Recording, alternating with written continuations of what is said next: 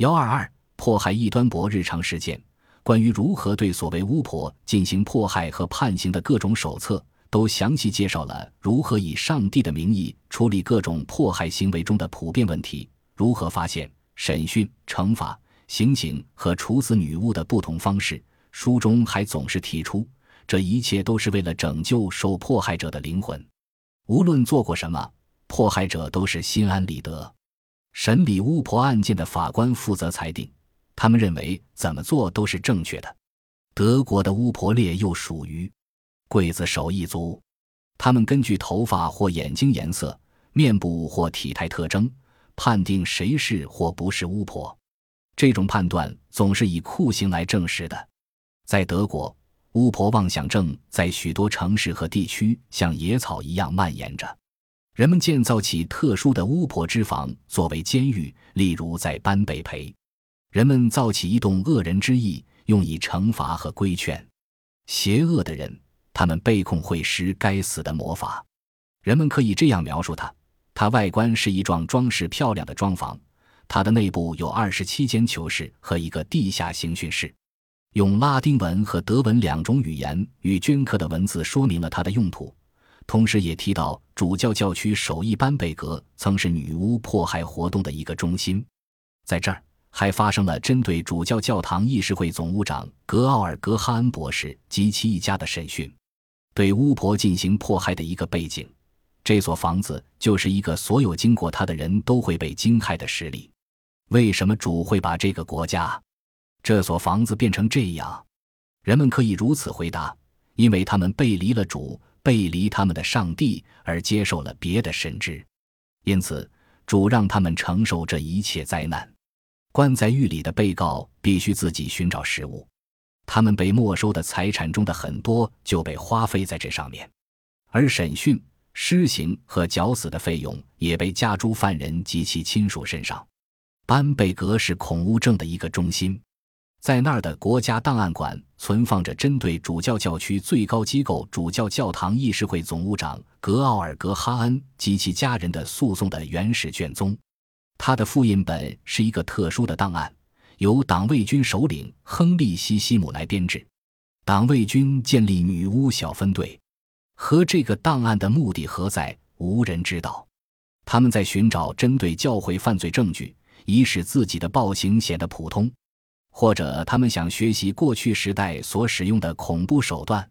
事实上，班贝格主教区所使用的司法手段能够给所有的人一个教训，无论他属于哪种意识形态。最初有两位职员当主教教堂议事会总务长。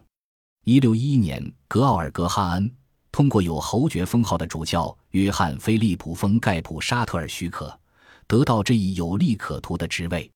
哈恩从此致力于许多改革，也致力于对巫婆审讯制度的改革，这引起主理巫婆事务的专员李斯特瓦佐尔特的不满。如果能够成功的摆脱这位官员，瓦佐尔特自己也许就能当上总务长并停止改革。急于得到这一职位的还有前任总务长的儿子约翰格奥尔格哈尔泽。两位先生利用机会指控哈恩总务长的妻子卡塔琳娜。他的母亲就是作为巫婆被烧死的，犯下实行巫术的罪名，同时还把他女儿卡塔琳娜·罗姆也牵连进来。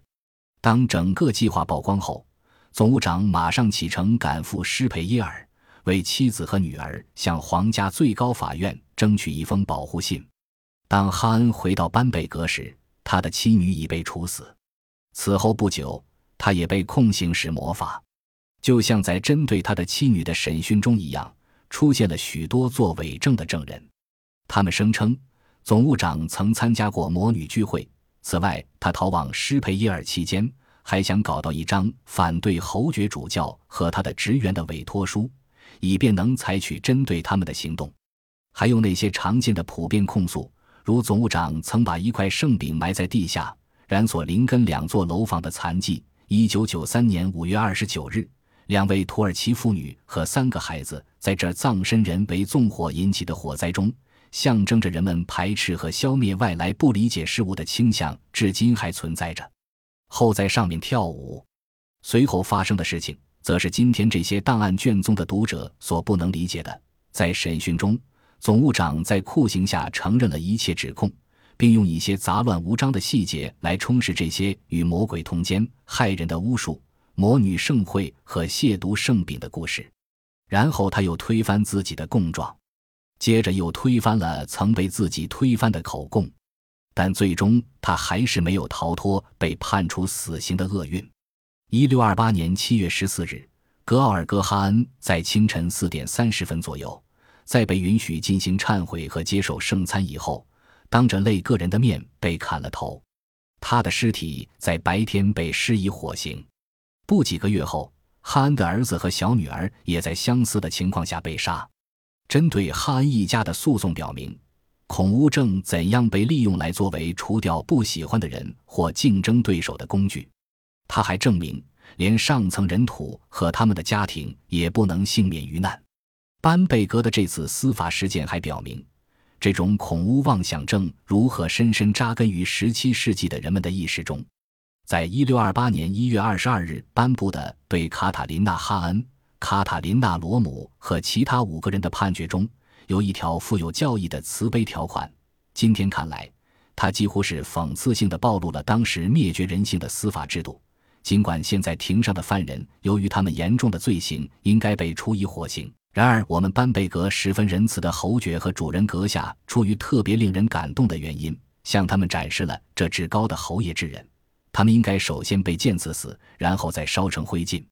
此外，由于安娜·埃博尔犯下许多恶行，她首先要被烧红的火钳烫一下，要烫在她的右手，因为她用右手犯下了吓人的非基督徒的罪行。她也会同时被砍头，然后其尸体与其他人的一样被火焚烧。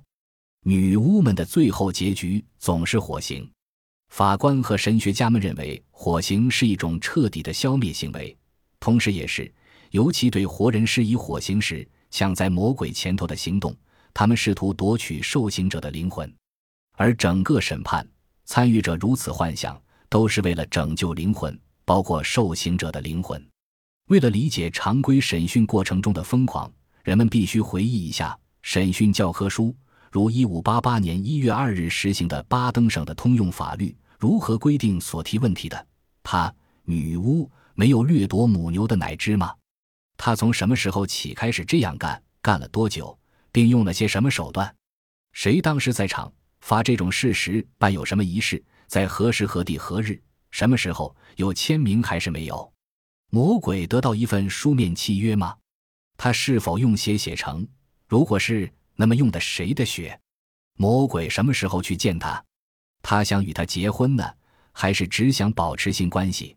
他在与他发生关系前已失去贞洁。还是与他发生关系时才失去的，他是否从中得到了快乐？他借助于自己对魔鬼发的是干过坏事吗？对谁干过？他杀了多少男人和女人？多少孩子？多少孕妇？多少牲畜？他能在空中飞行吗？骑在什么东西上？用什么方法使自己飞起来的？他多久飞一次？何时起飞？飞往何地？他与他的情人多久以前举行的婚礼？婚礼是怎样布置的？婚礼上吃的什么？特别是吃的什么肉？肉从何而来？谁带来的？肉是甜的还是酸的？多少小孩由此被他弄死？小孩从何而来？他从谁那儿搞来小孩，或者是从墓地里抱出来的？他们怎样被烹制、煎炸或煮熟？头用作什么目的？小手和小脚被煮了吗？这些小孩被用来熬油了吗？而他用这些油来干什么？他为此帮忙杀了多少产妇？他还帮助把死去的产妇从墓中挖出来吗？他有没有把不论男女的早产挖出来？他又用它们来做什么？当他在空中飞时，用的是什么工具？用于飞行的油膏是什么炼制的？是什么颜色？他多久需要使用一次由人做成的油膏？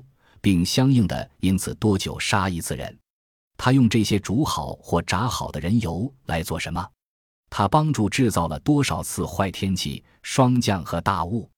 谁在场？他还把圣饼带走吗？他怎样让结婚后的男人失去生殖能力？用什么方法？他出席晚餐并吃晚饭吗？这时我们并不奇怪。那些面对此种讯问的可怕的火刑的人们，最终承认了施行者想从他们那儿听到的一切。是的，最后他们自己都相信自己是异端、巫婆或者巫师。火刑前的监禁、审问和严刑，不仅由于他们让死者失去尊严，给他们带来痛苦和精神折磨。